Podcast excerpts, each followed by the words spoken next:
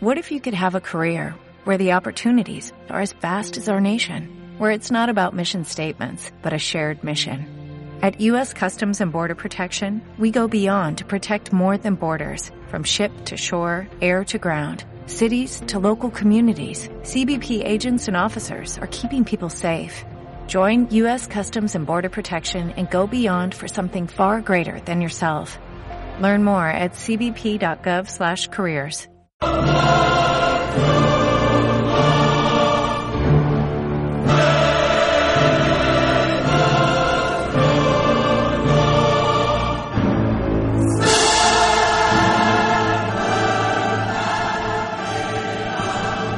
días, un sábado más transmitiendo de FM 90.1, la 90 de Villa Devoto. El programa se llama Silogismo Contrafáctico.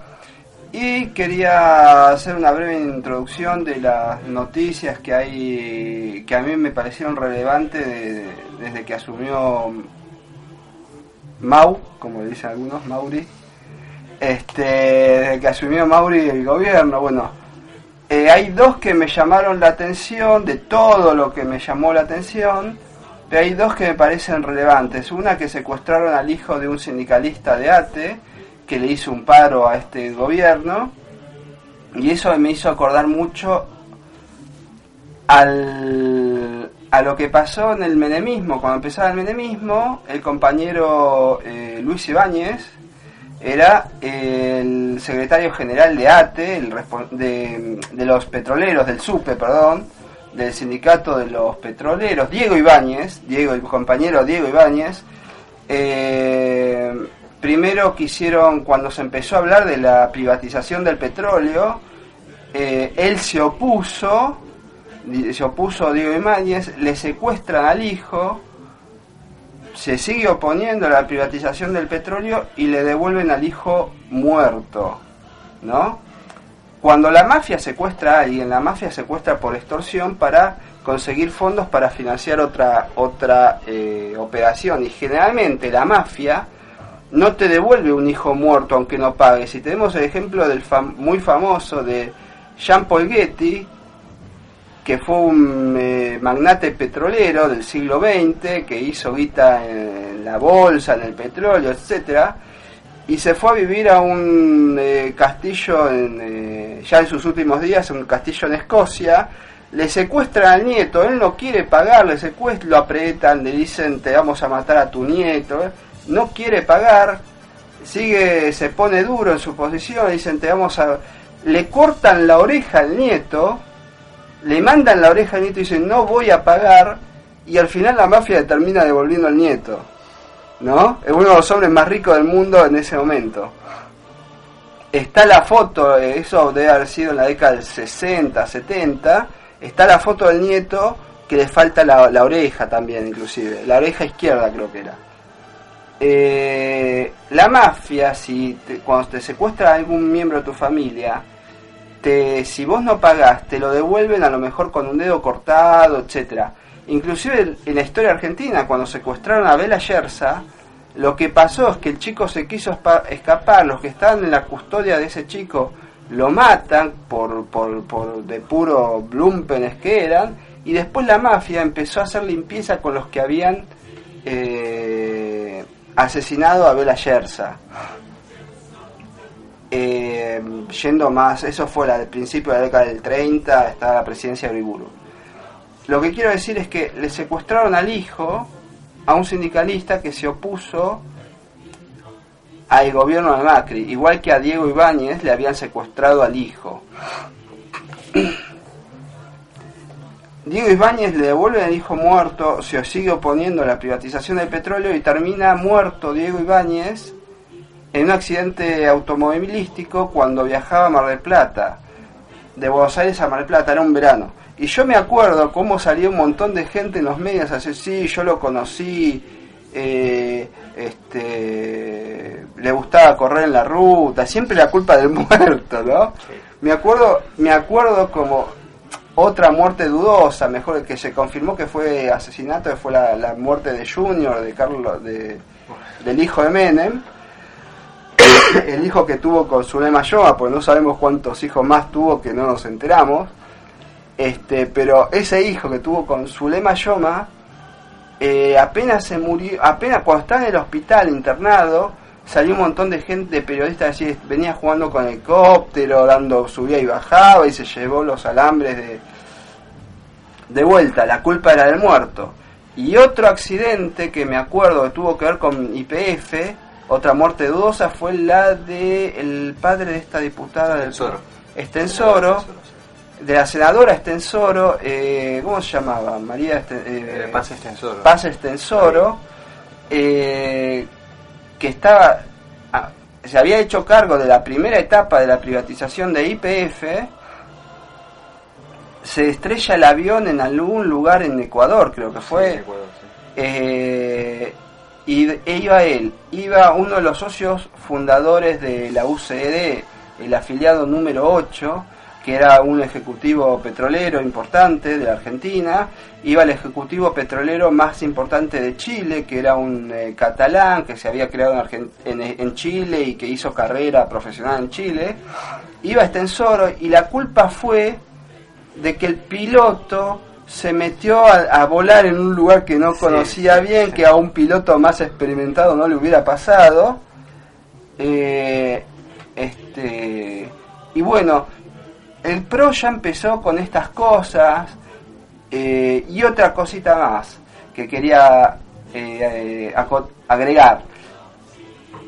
Hubo un Blaquier que formaba parte de este gobierno, responsable del ANSES, la familia Blaquier estaba vinculada con eh, negocios que tienen que ver con ingenios azucareros, era un oligarca, era director, el responsable, el dueño, el mayor accionista, etcétera, del bingo de Avellaneda.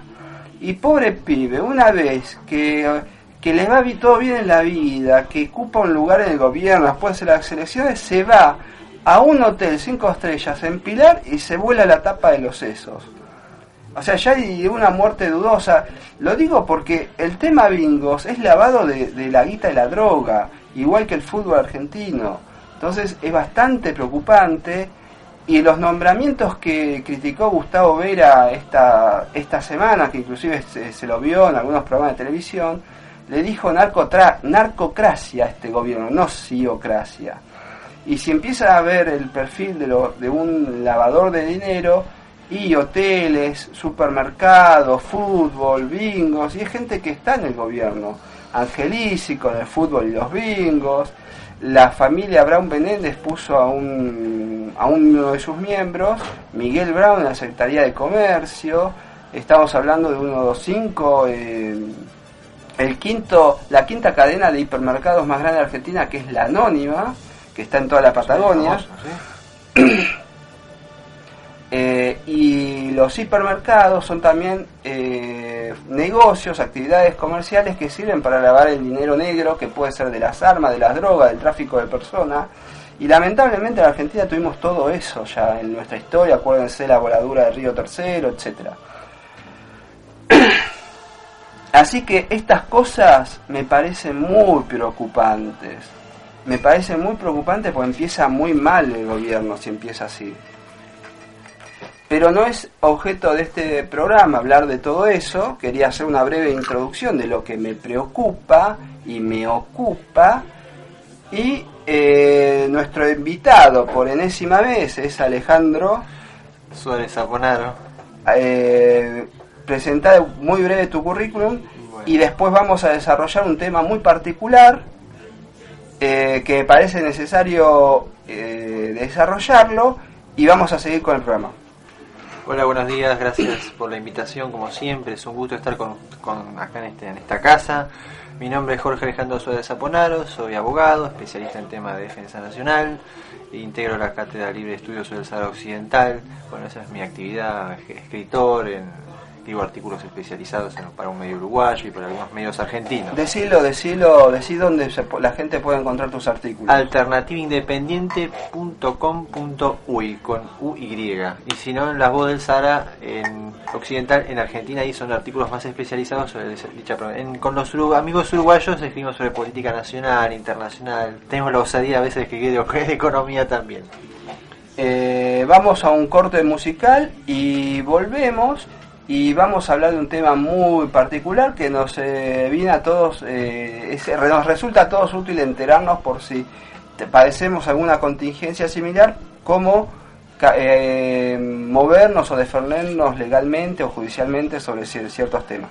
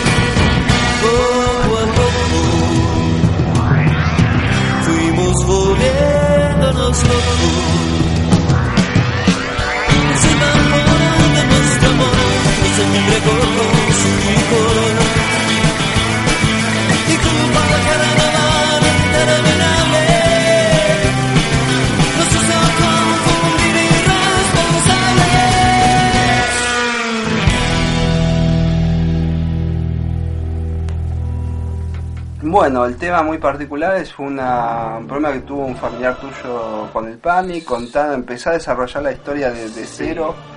Dicen que la corrupción mata, ¿no? Y realmente la- el- uno lo- a nosotros nos tocó vivir en carne propia con mi padre. Mi padre entró en un sistema que es el sistema perverso del PAMI, eh, una deuda pen- una deuda pendiente que tiene nuestro país hace muchos años es el tema del PAMI. El, el PAMI, para los que es, un, es, el- es un ente público no estatal teóricamente que tiene que ser gobernado por los beneficiarios y los, los, los trabajadores. Hace muchos años está intervenido inclusive por el Estado federal. Bueno, PAMI tiene 4 millones y medio de afiliados y es una institución que tiene muchos problemas en su sistema de prestaciones, especialmente en el sistema de complejidad. Mi padre era un hombre de 75 años, una persona que tenía diabetes, un hombre que está en buen estado físico, estado cuando fue a internarse estaba en un estado óptimo, realmente los médicos habían dicho que estaba en buen estado.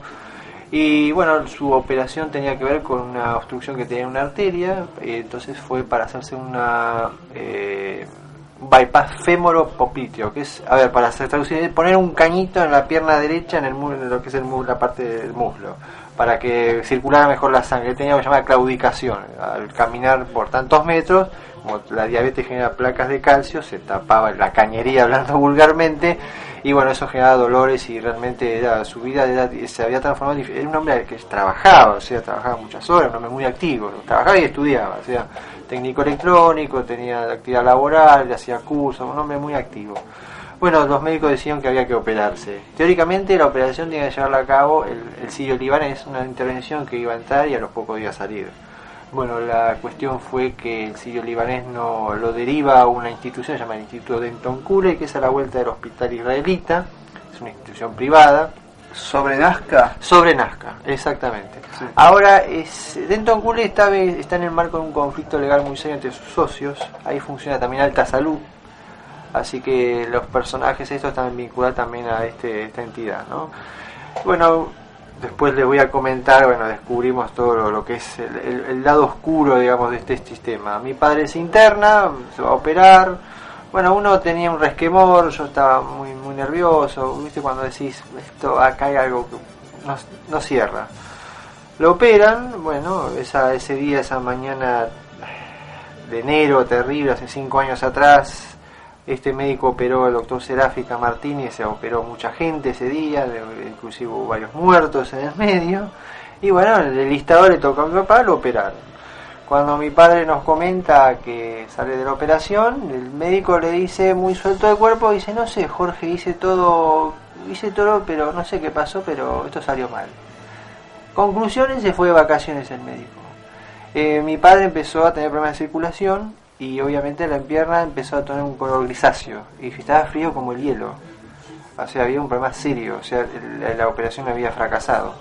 Un diabético, ¿sí? Entonces la situación se empezó a, poner más complicada. Nosotros nunca pudimos ver al médico, lo vimos después, muchos días después, cuando él regresó de sus vacaciones. Este señor desaparece, bueno, aparecen los médicos de guardia, empieza todo un, ir y venir a ver qué iban a hacer con él. Algunos hablaban de amputarlo, otros decir que no. Bueno, nadie sabía hacer muy bien qué hacer con mi padre, ¿no? La medicación de diabetes no era la adecuada, no tenía el tratamiento adecuado, a pesar que él venía de una fundación que lo estaba tratando con una orden explícita, cómo tratarlo, la alimentación, bueno, eso directamente era, directamente ni, lo tomaron en cuenta, hicieron lo que quisieron, directamente. Finalmente vi- cae un, un médico eh, y dice, bueno, vamos a operar, a ver, vamos a tratar de salvar la pierna. Y decide hacer eh, una, una intervención que era como destapar la cañería, hablando vulgarmente. Como él inclusive dice así, era una intervención, era una suerte, va a ser una toalé porque el diabético hace muchas infecciones. Eso hay que tener muy en cuenta. Intentan destapar la cañería, bueno, fracasa esto, la situación. Yo eso lo voy a resumir, ¿no? Eh, porque después viene la otra parte, el lado B, el lado legal y las consecuencias que tiene toda esta actividad. Este, estos hechos, este, estos actos irresponsables. Eh, fracasa y bueno, él no reaccionaba, la pierna no reaccionaba, no podía mover la pierna. Cuando se intentaba levantar, el dolor era atroz, desesperante. Durante esto duró 40 días. Mi padre entró caminando, entró todo ok. Y me lo devolvieron en un respirador y sin una pierna. A los- él tuvo una agonía de unos tres días, más o menos, en Sirio Libanés. Este, inclusive detrás de bambalinas un médico de guardia dice, sí, acá ese- hubo un error de técnica, se equivocaron mal. O sea, el error le costó la vida. Porque encima no solo el Denton Cooley lo devuelve para amputar, porque decía, no nos podemos hacer cargo de esta operación. Después que facturaron, después que lo tuvieron ahí días y días y días, perdiendo el tiempo, sometiendo a cirugías constantes, queriendo hacer es- como experimentos, nosotros desesperados, a ver, buscando desesperados. Como un capítulo de Doctor House. Claro, exactamente. Buscando desesperadamente que sacarlo de ahí porque el, eh, la, la clínica no está habilitada, como dijo muy suelto de cuerpo este el doctor Seráfica, en la mediación prejudicial.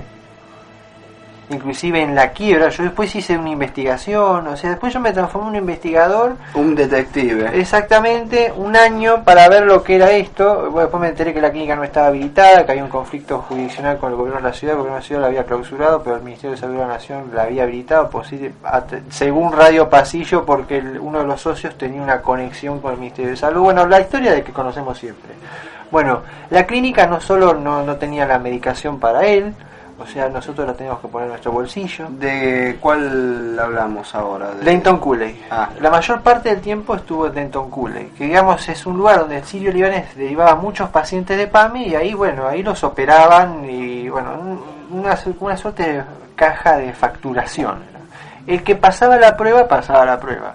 Inclusive el compañero del cuarto de mi padre, un hombre mucho más joven, este, un infartado, le daban de comer este, papas fritas, eh, eh, churrasco, pero era sal, o sea, todo lo que estaba prohibido para el infartado, eh, se lo daban de, de comer. Mi padre, un diabético, le daban lo mismo, hidrato de carbono, sal, hidrato de carbono, sal.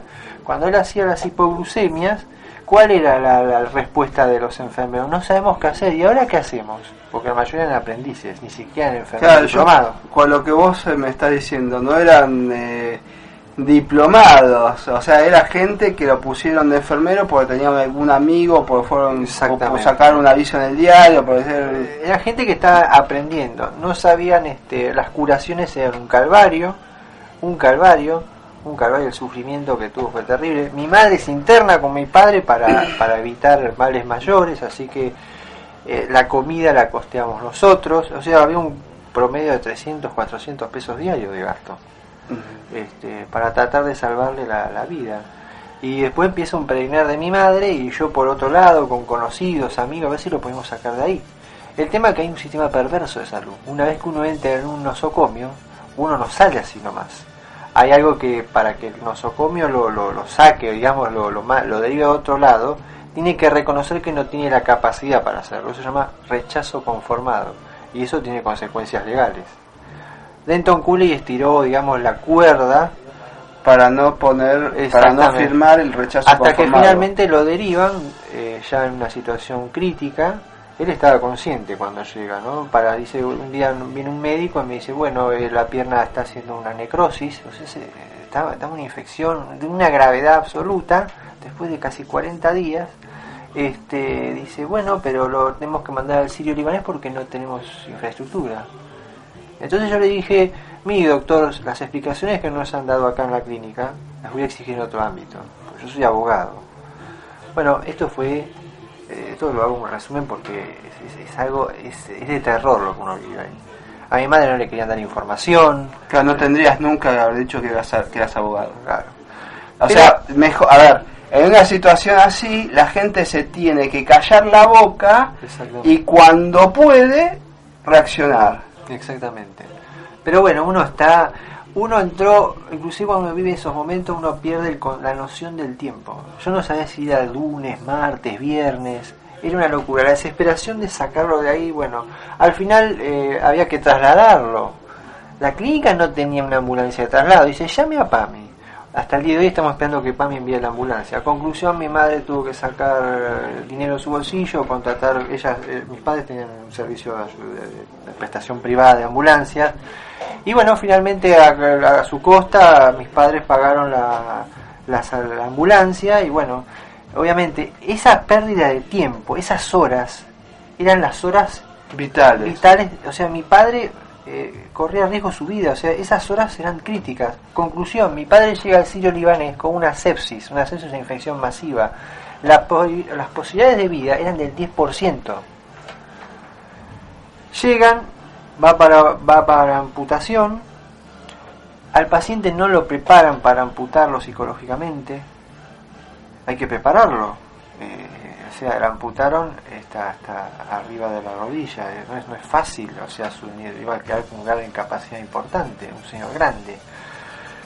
Algo que tenían que haber hecho, no solo, no en ese momento, sino 40 días antes, porque después buscando y preguntando, informándose uno, eh, encontrando después material biográfico inclusive de la medicina cubana, me acuerdo haberlo leído, eh, cuando fracasa un bypass de estas características uno tiene 72 horas, a las 72 horas hay que amputar, si no el, el alto grado de morbilidad es altísimo y el paciente por no, no, no sobrevive, si no se corta cuando se tiene que cortar.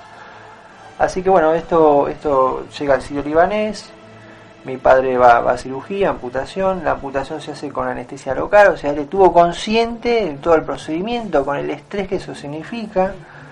El solo hecho de pensar lo que él pasó ahí, bueno, es, es desesperante. Yo le había pedido por favor que no se viera la pierna cuando lo cortaran, porque el, el paciente amputado cuando ve su amputación entra en shock. Mucha gente se infarta. Bueno, mi padre en su desesperación se estalla, eh, eso lo contaron los personas de enfermería, se descubre la, la, la- se descubre la sábana, se ve sin la pierna y dice, ¿qué me hicieron? Me arruinaron la vida, entró en un shock y bueno, se infarta, terminó con asistencia mecánica respiratoria y a los pocos días él muere. Eh, mi madre cuando va a ser los padres, yo estaba en el trabajo, yo hasta que llego, yo trabajo lejos, yo trabajo en Morona, desde Morona a Villa Pueyrredón es un, es, es un viaje eterno. Mi madre cuando va a hacer los trámites, bueno, para el certificado de función y demás, la sientan y fue con un amigo de mi padre, hasta que yo llegaba, yo, yo estaba volando de Morón. este, la empiezan a presionar para que la cre- cremara a mi padre. Dice, Claro, "Pero, que- para que no se pudiera hacer una autopsia. Exactamente, dice, a Jorge va a cremación. Y mi madre dice, no, no, dice, "mire, yo no voy a firmar nada hasta que mi hijo no llegue. No, no, pero ya tenían todo preparado, tenían la cochería, el horario de la cremación, está todo, estaba todo cocinado. Eso en el sirio En el libanés. sirio libanés. Tengamos en cuenta que los profesionales del sirio, como el Denton Cooler, rotan, porque hay una. es- trabajan. convenio. exactamente, hay una ligación entre las dos instituciones, inclusive los médicos tienen el kiosco en el, en el, en el Denton Cooler, inclusive enfermeros que trabajan, estuvieron con mi padre, trabajaban en el sirio. O sea, ahí es como. Sí, Exactamente. eh, lo dejamos acá, vamos Sí, al sí, corte de las y media y volvemos. Dale.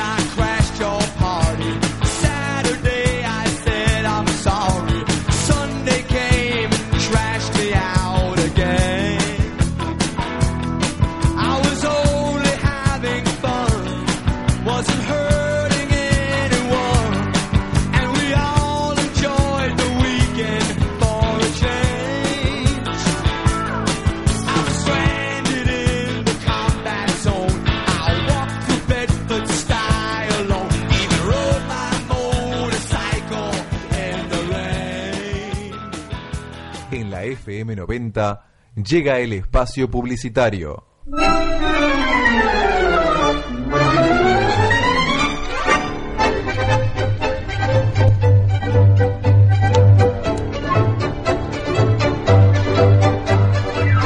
Estas son las firmas que auspician a la 90. La Praderita, el gusto en sus pastas. Monte Olivia, la esquina más concurrida. 0800-888-6548. Bar Alemán, el lugar que usted elige. El Principito, su ilusión en confituras. Electrónica Anri, el nivel en electrónica. Marcel, un sello de calidad a su alcance. Cenice, cuidando la elegancia en Villa Devoto. La ferretería, la excelencia en su rubro. La unión en el barrio, limpieza y pureza. Óptica Cuenca, su mejor visión. Fátima, para los momentos irreparables. Mercado Habana, a su servicio cotidiano. Salute Garibaldi, la salud garantizada en su ingesta. La Cuchineta, el encuentro entre el bazar y la regalería. Antares, la transparencia en lo blanco.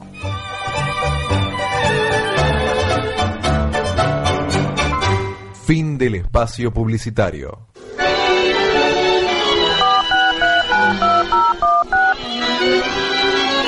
FM 90 4639 2016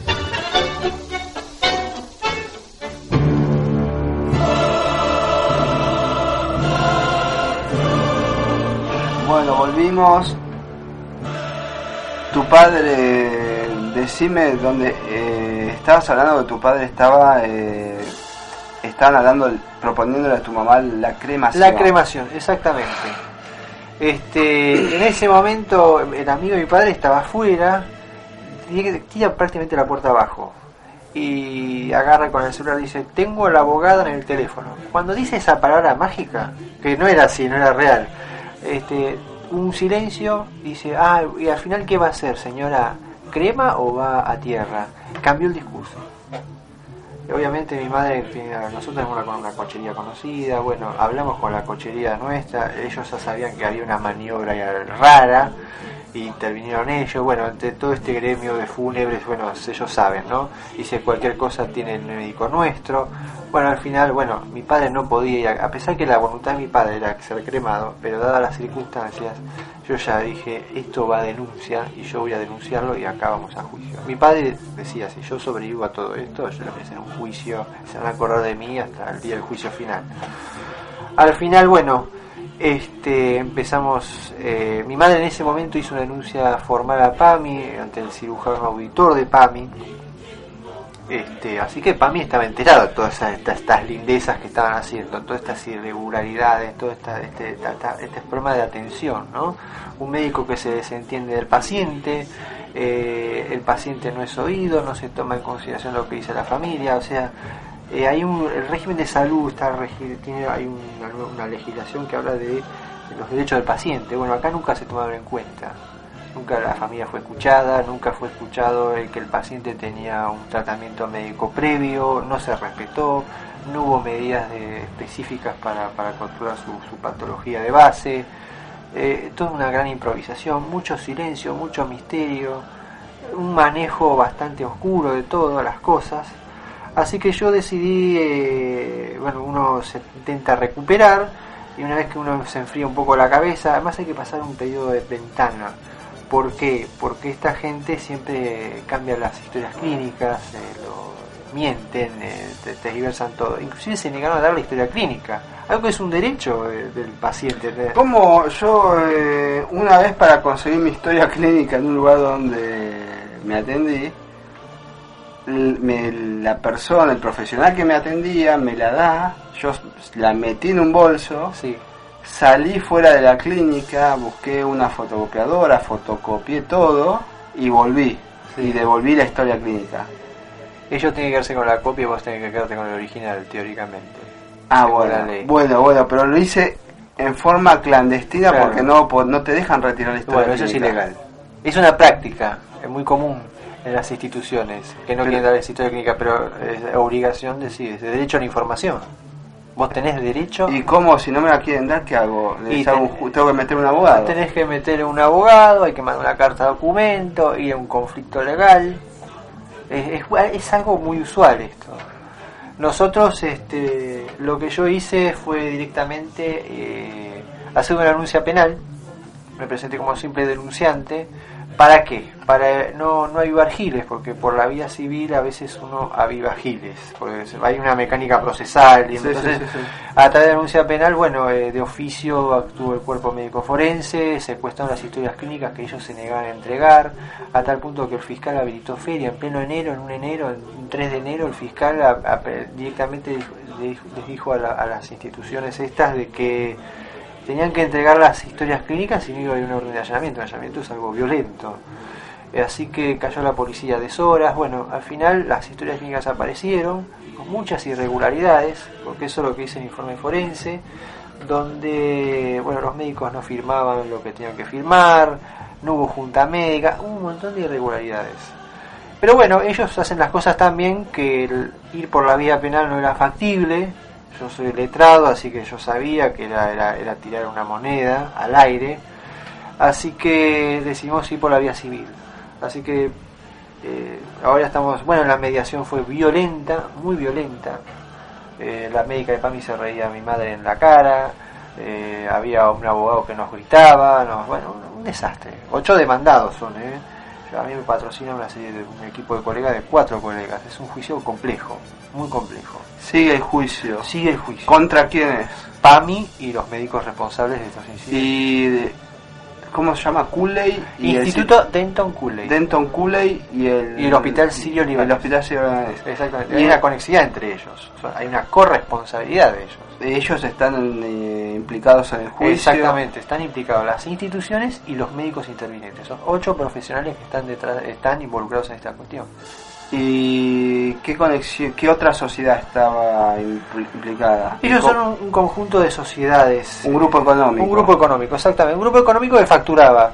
La nosotros hicimos denuncia administrativa a PAMI. PAMI apareció en el expediente del... Ellos tienen un conflicto societario muy complicado, muy rebuscado, y yo, bueno, en, este, en, este, en esta investigación que hice, eh, descubro que PAMI retiró intempestivamente, con, coincidente con las, con las denuncias formuladas por nosotros, que PAMI retiró el contrato, canceló el contrato, y, eso obligó a la sociedad. Esta, Cooley es un nombre fantasía de una sociedad que a su vez alquila el inmueble a los mismos dueños, o sea, se alquilan a sí mismos. O sea, hay todo un manejo jurídico, ingeniería jurídica para evadir responsabilidades. Eso lo, lo probamos en el expediente, inclusive está, está expuesto. Para evadir responsabilidades, pero también para evadir impuestos. Impuestos. Porque yo empiezo, si el sirio libanés se presenta con el PAMI. Dice, bueno, yo quiero tus afiliados y yo les voy a dar tal cobertura, ta, ta, ta, y lo enumera.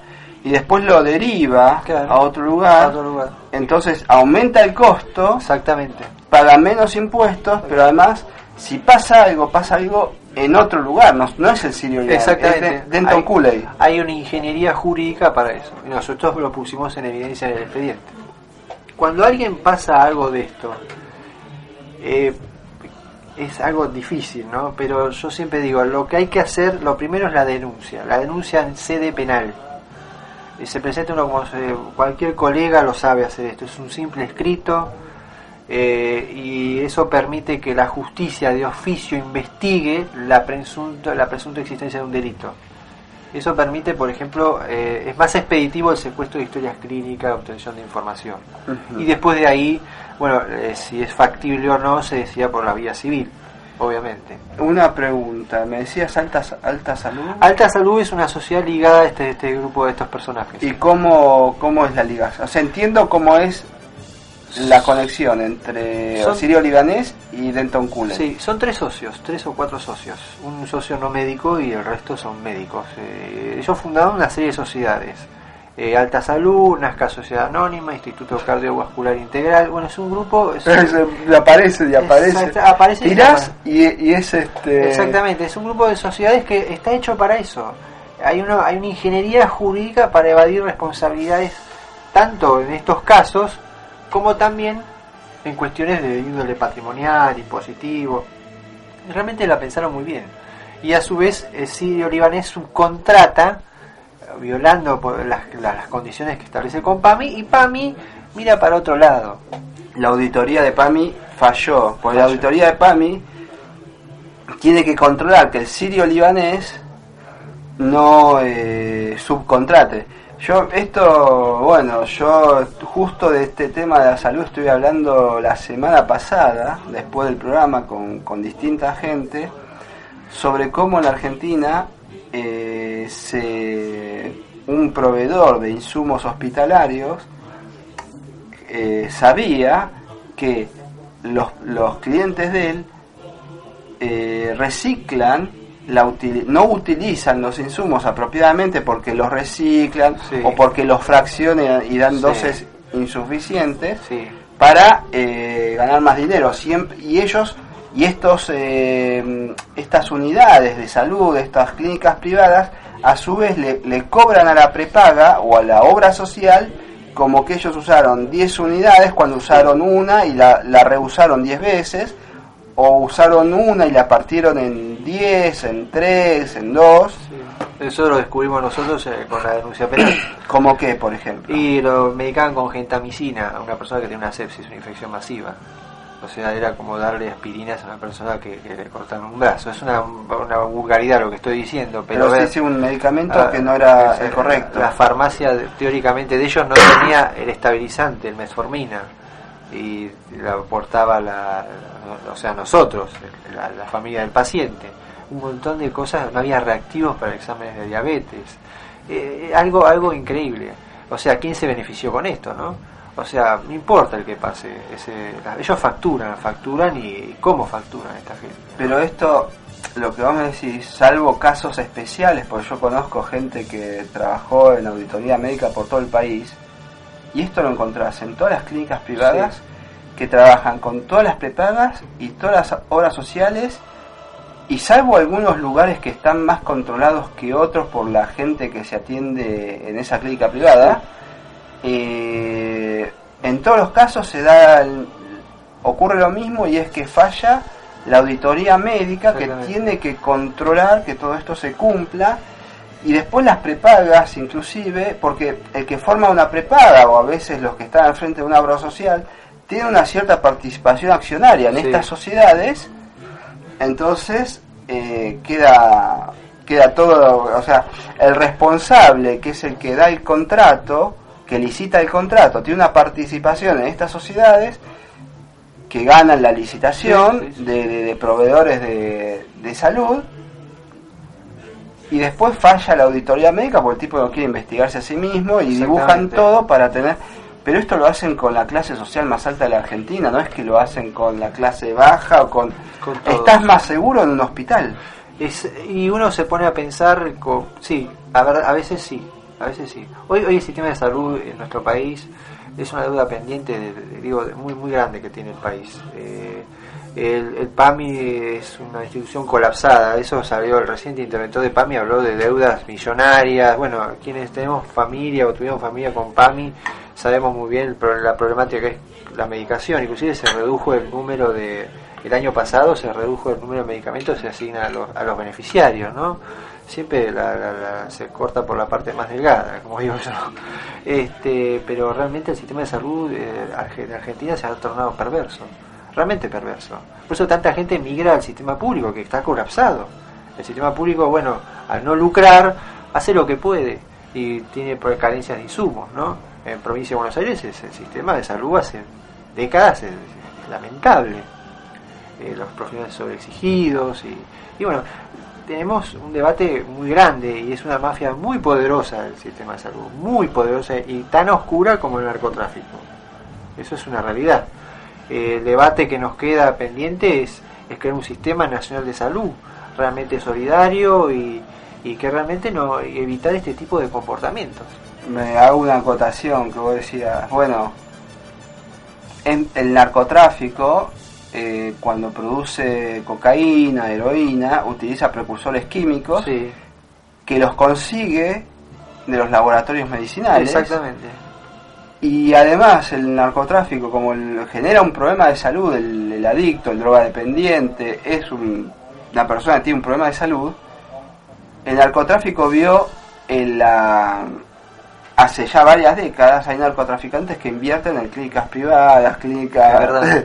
Es verdad, sí, sí. este, sí, y en laboratorios, verdad. etcétera, porque bueno, ellos te venden el viaje redondo, te doy la droga, te hago drogadicto y después te vendo la granja o la clínica privada que te recupera y te mantiene, te mantengo porque una vez drogón, toda la vida drogón, Exactamente. entonces vas a ser un tipo que si salís de la droga vas a ser dependiente de, la clínica, vas a volver cada... Hay que, hay que notar algo, ¿no? Que uno, si uno pone atención, no hay prevención en nuestro país. No hay prevención en nada, hace muchos años. Eh, entonces, eh, eso llama poderosamente la atención. ¿Por qué no hay política de prevención? Porque hay gente que se está beneficiando ampliamente. Y, todos estos, todos estos grupos poderosísimos, inclusive ligados a intereses transnacionales, ¿no? Importantes clínicas dependen de capitales extranjeros.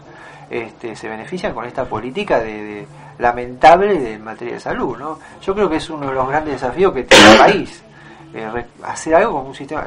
La, salud en argentina alguna vez eh, fue bastante buena, tuvo buenos profesionales, a pesar que siempre hubo carencias y dificultades, pero realmente estamos llegando a un umbral, y yo lo veo en la profesión, cada vez, malas pra- cada vez más mala praxis, más problemas, más abuso, el abuso, nosotros lo vimos en carne propia, el abuso que hubo permanente, y eso es realmente escala, y lo, lo que me motivó la denuncia es para que no haya más Jorge Suárez, y donde voy le digo a la gente no tengan miedo, hay que denunciar, hay que actuar, Hay que hacer una denuncia, hay que arrancar por la denuncia penal. hay hacer una simple una y denuncia. tratar de ir a los medios y exponerle los casos.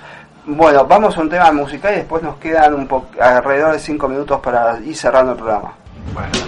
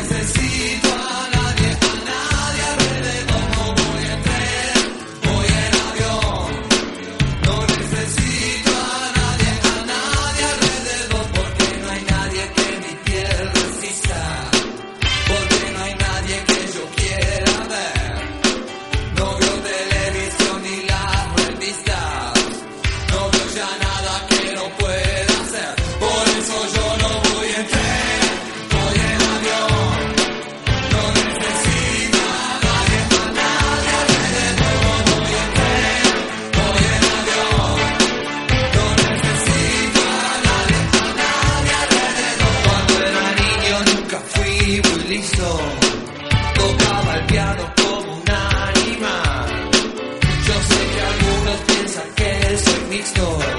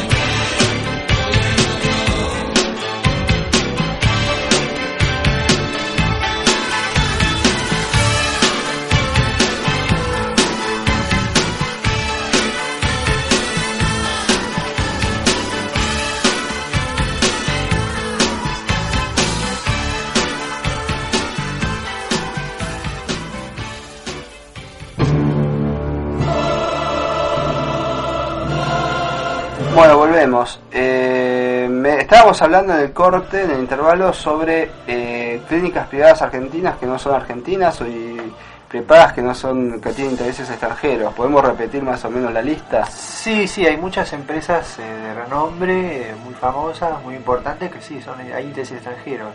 Uno no, no, no se da cuenta porque son todos nombres de fantasía, la, la Clínica del Sol o el Otamendi, eh, son nombres de fantasía, en verdad son pertenecen a sociedades a su vez que están.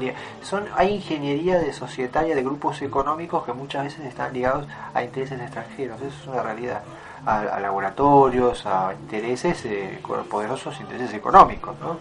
Este, famosas clínicas donde van los famosos y Sí, sí, los ricos sí. y famosos, bueno, muchas de ellas están vinculadas a intereses extranjeros y aseguradoras internacionales, grandes grandes corporaciones que, por ejemplo, le han apretado la, el, el- el cuello a- al presidente de Estados Unidos cuando quiso hacer la famosa reforma de salud.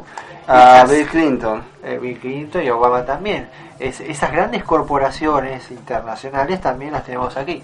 Así Yo- que Quería hacer un comentario, me hiciste acordar de Bill Clinton. Bueno, Clinton hubo una película que fue un éxito que fue el Mr. Q, creo que se llamaba, con Denzel Washington, que, Sí, que, sí, opera, que opera Liz, que el tipo se pone, no tenía plata para pagarle el trasplante de corazón al hijo y entra el loco al hospital con un caño y, y obliga a a al equipo de, de- de cirugía a trasplantar al hijo como están peleando en el Congreso en esa época la- el tema de la reforma de salud que quería hacer Bill Clin- Bill Clinton, que fue la reforma de salud que quedó pendiente de Roosevelt, sí, este esa película fue muy entre comillas oportuna porque volcó la opinión pública a favor de la reforma de Clinton y después apareció el escándalo de Lewinsky sí. que volcó la opinión pública para el que- Qué exactamente casualidad. y siempre me acordaba de Lewinsky que la mina no sé cuántos meses guardó el vestido que usó con Clinton porque tenía rastro de semen de, Sí, sí. de sí, Clinton. O sea, ¿qué mina guarda ropa con rastros de semen? Yo no- Bueno, pero eso, eso- eso demuestra el poder de todos estos grupos, ¿no? Y estos grupos están acá en Argentina. Muchos son eh, de capitales nacionales o internacionales, pero también muchos son grupos extranjeros, ¿no? Y hoy su poder de lobby es, es extraordinario y la presión que tiene y pagan grandes estudios de abogados. Pero eso eso no tiene que darnos miedo para denunciar y para, para luchar. Eh, yo quiero hacer una breve acota- acotación sobre salud, que es un tema que me cuesta tratarlo en los medios por encontrar un especialista que lo pueda explicar o gente que investigue, etcétera, es complicado. Cu- Cuando termina la Segunda Guerra Mundial, vuelven los hijos de la, entre comillas, la clase trabajadora británica, vuelven toda esa clase trabajadora británica que había combatido con- contra los alemanes, que tenían disciplina militar, que sabían cómo organizarse para combatir, que tenían experiencia en combate, una guerra muy, muy difícil. Eh, se va, deja el gobierno eh, Winston Churchill, aparece el partido el laborista y hace una reforma de salud que tenía los siguientes pasos. A las clínicas privadas y las empresas de seguro médico privadas las estatiza todas. Sí. Después, estaba la ley obligaba a los médicos a recetar genérico. O sea, por ejemplo, es como si viniera un gobierno y las clínicas privadas, como puede ser el Güemes, por ejemplo, por decir uno que se me ocurre ahora, el Otamendi, etcétera, las estatiza y este les pone eh, la- las indemniza como corresponde y pasan al Estado. Se prohíbe de a partir de ahí que hayan clínicas privadas. Los médicos solamente podían tener un consultorio y atender el consultorio, no podían realizar cirugía fuera de un hospital público, etcétera. Y lo que pasó es que todo esa, ese capital vinculado a la salud se recicla, se reinventa, se rein- invierte en todo esas indemnizaciones, en desarrollar insumos médicos, eh, aparatos para las clínicas, prótesis, qué sé yo, y por única vez los británicos fueron los que los únicos que superaron a los alemanes como mayor exportador de eh, equipo médico todo lo que vemos en los aparatos que vemos adentro de Sí. los hospitales insumos etcétera o sea que se puede hacer económicamente porque hay donde invertir esa plata y cosas para desarrollar se puede hacer eh, eh, económicamente. ¿Y cómo se financia ese sistema de salud? En Inglaterra todo el mundo paga impuesto a los ingresos, que en Argentina es el impuesto a las ganancias físicas, es lo que puso Machinea, que se está debatiendo. Entonces, por de tu recibo de sueldo te, te descuenta el Estado un porcentaje, ese porcentaje eh, va a una escala, por ejemplo, un tipo como el Kuma Agüero en Inglaterra, que es uno de los futbolistas más paros, le descuentan el 60 y arriba del 60%, entre el 60 y 66, creo que un 64. Todo eso va a un fondo que financia la salud. Si vos estás desocupado, también tenés acceso a esa salud. Y este, con eso tenés salud gratis, no tenés que pagar nada.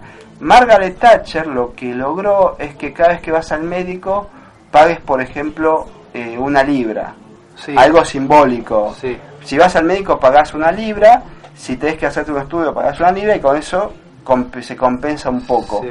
Pero vos tenés derecho a salud gratis. Inclusive cuando si estuviste internado y te vas y no tenés plata para volverte a tu casa porque Estado subsidia, sí. te, te dan te dan una plata para te, para que te tomes un taxi y te vayas a tu Es casa. el modelo nórdico, sí, es verdad. Yo la otra vez estaba, por pedido de los amigos uruguayos, escribí un artículo sobre la nueva, actual nueva gestión, que Sí. es, es bien tiempo difícil para la Argentina, realmente hemos pasado años difíciles. Y yo decía que la actual gestión eh, es una transición. Va a ser difícil todas las transiciones, ¿no? Y creo que, espero que en esta transición el, el gran debate que tenemos que sentar también es eh, el tema salud. Realmente creo que eh, si ahora hay gente que habla de diálogo, bueno, dialoguemos y, y trabajemos sobre esto, sobre la transformación del sistema de salud. Hagamos que la salud sea democrática, en cierta manera, ¿no? Sí. Y, y realmente hay modelos exitosos, hay países que lo lograron. Gran Bretaña fue un país que lo logró y el mundo nórdico también. Creo que la Argentina eh, tiene un capital humano muy bueno y creo que si logramos, si nos ponemos todos de acuerdo, creo que podemos transformar ese, eso y hacer una verdadera revolución. ¿no? Bueno, mil gracias por haber estado acá. Giberti ya está en la radio.